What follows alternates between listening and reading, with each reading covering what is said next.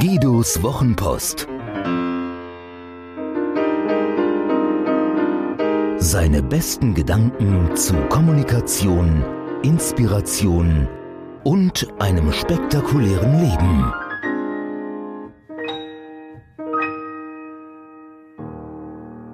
Lieber dünn oder ausgeschlafen? Wenn wir meine Oma in Nierstein besuchten, musterte sie uns erstmal. Ein Du siehst aber gesund aus hieß übersetzt in unsere Sprache Du hast ganz schön zugenommen.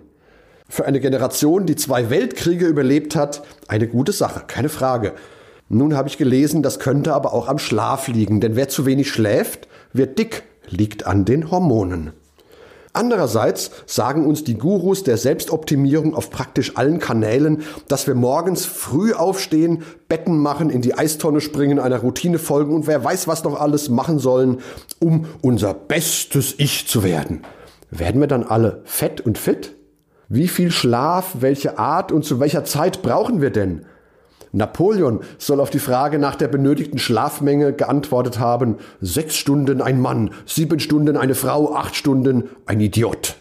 Apples Chef Tim Cook steht gegen vier Uhr morgens auf, macht Sport, schreibt E-Mails. Betrachtet man den Erfolg Apples, könnte das eine gute Idee sein.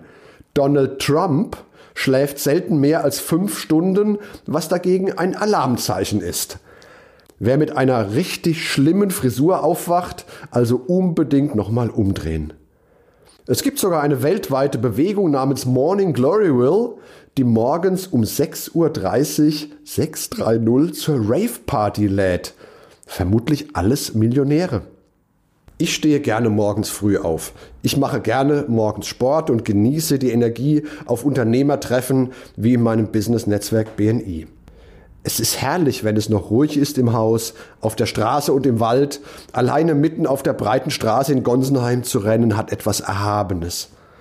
Aber ich spüre hier rasch Grenzen, wenn ich es übertreibe. Bekomme ich ein paar Tage weniger als sechs Stunden guten Schlafs, sinkt die Leistungsfähigkeit in praktisch allen Disziplinen. Haben die als Vorbilder durch die Gazetten getriebenen, so erfolgreichen Wenigschläfer also ein Geheimnis?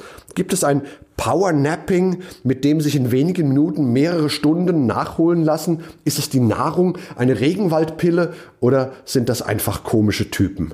Ein Mittagsschläfchen ist eine gute Idee. Mein früherer Coach Felix Peng erzählte mir, dass es in seiner Heimat China ab einer gewissen Karrierestufe üblich sei, eine Liege oder etwas Vergleichbares im Büro stehen zu haben, um sich mittags eine halbe Stunde hinzulegen. Das lässt das 5 Uhr morgen Tai Chi in ganz anderem Licht erscheinen, finde ich. Es gibt aber auch westliche Unternehmen wie Google und Uber, die ihren Mitarbeitern solche Pausen zugestehen. Dieses Muster ein wenig weitergetrieben, landen wir beim sogenannten Polyphasenschlaf, also mehreren Portionen über den Tag und die Nacht verteilt. Das mag uns im Blute liegen, weil die Sicherheitslage im Zeitalter der Säbelzahntiger kaum mal sechs Stunden Ruhe und Frieden zugestand. Ich erinnere mich an eine Klassenfahrt nach Griechenland. Da gab es zwar keine Säbelzahntiger, aber wir haben geschlafen, wann immer sich die Gelegenheit dazu ergab. Nachts ging das irgendwie nicht. Ein gewisser Schlafentzug lässt sich kompensieren, auch wenn Heldentum hier fehl am Platze ist und ich dieses Erfolgsmenschen-Bingo, wer mit dem wenigsten Schlaf auskommt, total blöd finde. Wissenschaftler haben herausgefunden, dass wir Schlaf aufholen und bei Bedarf auch vorschlafen können, allerdings nur in Maßen. Es gibt aber Unterschiede zwischen den Menschen. Wer hätte das gedacht? Das sogenannte Thatcher-Gen, der offizielle Name lautet P.Tir362-His. Ehrlich gesagt weiß ich nicht, wie man das genau ausspricht. Also dieses Thatcher-Gen entscheidet, wie viel Schlaf wir brauchen. Die eiserne Lady Margaret Thatcher arbeitete 20 Stunden am Tag. Auch ihr Vorvorvorvorgänger Churchill soll während des Weltkrieges mit vier Stunden Schlaf ausgekommen sein.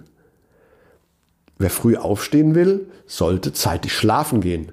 Wenn also Tim Cook von Apple gegen 4 Uhr startet, hat er am Vorabend wohl kaum bis Mitternacht gearbeitet oder gar gefeiert. Tatsächlich geht er gegen 21.30 Uhr schlafen. Bill Gates schläft von 12 bis 7, Richard Branson von 12 bis 5, Barack Obama von 1 bis 7, Jeff Bezos von Amazon von 10 bis 5. Das Wichtigste zum Schluss. Schlaf ist wunderbar und während ich schlafe, verpasse ich nichts. Im Gegenteil. Mein Körper regeneriert, mein Geist verdaut, meine Seele geht auf Reisen.